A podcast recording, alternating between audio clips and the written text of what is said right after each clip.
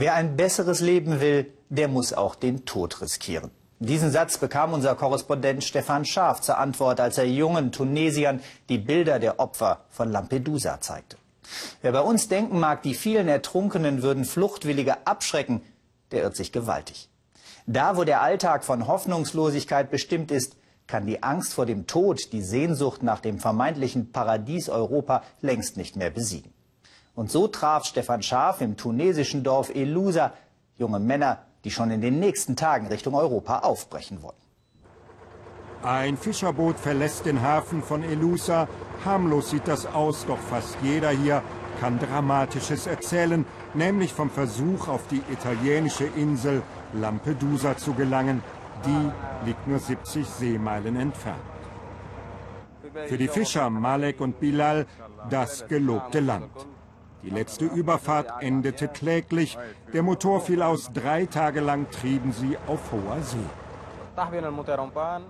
Uns ging es richtig dreckig, erzählt Malik. Wir hatten kein Wasser und nichts zu essen und immer starken Wind. Erst nach drei Tagen hat uns die Küstenwache gesehen. Sie werden es wieder versuchen. Nein, von der Gefahr lasse ich mich nicht abhalten, meint Bilal.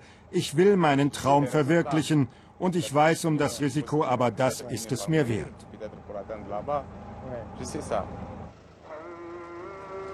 Eine Moschee, ein paar tausend Einwohner. Elusa wäre nicht der Rede wert, wäre da nicht die Nähe zu Lampedusa. Selbst im Senegal soll der Ort bekannt sein als Sprungbrett nach Europa. Mit Malek und Bilal besuchen wir die Familie von Ayadi Ismail. Dessen Söhne leben fast alle in Italien. Der alte Fischer ist verbittert. Kommen Sie nur, sagte uns, sehen Sie, wie wir leben müssen. Das ist eine Schande. Hier, die Küche, es gibt keinen Strom und kein Dach über dem Kopf. Und Betten haben sie auch keine. Sie müssen auf dem Fußboden schlafen. An eine Perspektive in Tunesien glaubt in diesem Haus keiner. Die Euphorie nach dem arabischen Frühling ist verflogen. Für unsere Kinder gibt es keine Zukunft. Die stehen morgens früh auf und haben nichts zu tun. Sie sitzen einfach nur rum, ohne nur einen einzigen Dinar zu verdienen. Wir zeigen der Familie Bilder von den Schiffsunglücken bei Lampedusa. Natürlich haben die Tragödien der letzten Tage auch die Menschen an der tunesischen Küste erschüttert. Doch sie sehen die Ereignisse mit einem für uns fast seltsamen Gleichmut. Wer ein besseres Leben wolle, so hören wir es in Ilusa immer wieder, der müsse auch den Tod riskieren. Natürlich habe ich Angst um meine Kinder, sagt Ayadi, und ich fühle mit den Eltern der Ertrunkenen. Aber ich kann meine Kinder nicht aufhalten. Ich will weg, sagt sein jüngster Sohn. In Europa ist es einfach besser. Ich kenne einige Freunde, die waren dort und die sind mit Geld und einem Auto zurückgekommen.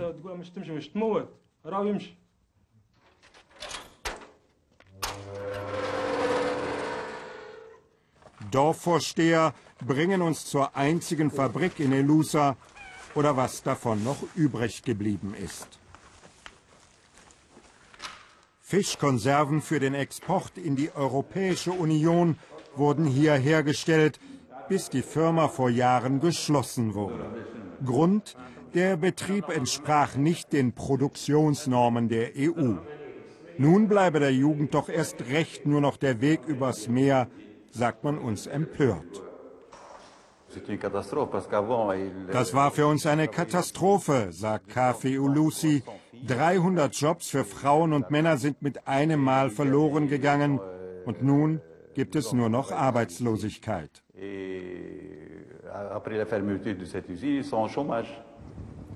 Die Clique von Malik verbringt den Tag meist im Café oder am Strand. Viele von ihnen haben einen Schulabschluss, manche sogar studiert. In Tunesien sind es gerade auch die Gebildeten, die auf die andere Seite des Meeres wollen. In Tunesien wird sich nichts bewegen, sagt Malik. Die Politiker hier tun nichts für uns. Deswegen will ich nach Europa. In der Hauptstadt Tunis kümmern sich Hilfsorganisationen um Tausende von Landsleuten, die die gefährliche Reise Jahr für Jahr unternehmen. Und sie machen auf das Schicksal von vielen Verschwundenen aufmerksam, verschollen im Mittelmeer. Die Haltung Europas nach der Tragödie von Lampedusa wird hier als zynisch verurteilt. Europa fehlt der Wille, eine wirkliche Lösung zu finden. Europa geht es nur um den Ausbau seiner Grenzsicherung, aber das kann keine Lösung sein.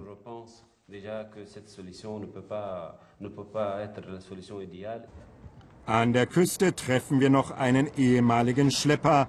Ali Ben Brahim zeigt uns einen Sammelpunkt außerhalb von Elusa, von hier aus hat der Illegale aus dem Senegal, Marokko und Tunesien zu seinem Boot und dann nach Lampedusa gebracht für 1000 Euro pro Person. Ein lukratives Geschäft. Ali saß dafür lange im Gefängnis.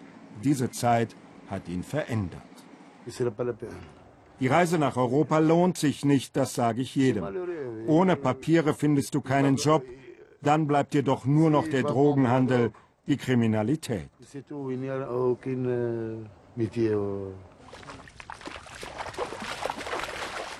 Solche Einsichten können junge Leute wie Malik nicht stoppen. Mit diesem kleinen Boot wollen er und seine Kumpel in den nächsten Wochen die Überfahrt noch einmal wagen. Wir sehen uns in Italien, ruft uns Malik scherzhaft zu. Dann starten sie den Motor für eine Probefahrt. Unwirklich ruhig und idyllisch erscheint das Mittelmeer, dabei wird es in diesen Tagen doch immer mehr zur tödlichen Falle. Morgen will Italien einen großen Militäreinsatz zur Rettung in Seenot geratener Flüchtlinge starten. Mehr zur aktuellen Lage in Lampedusa auch gleich in der Tagesschau.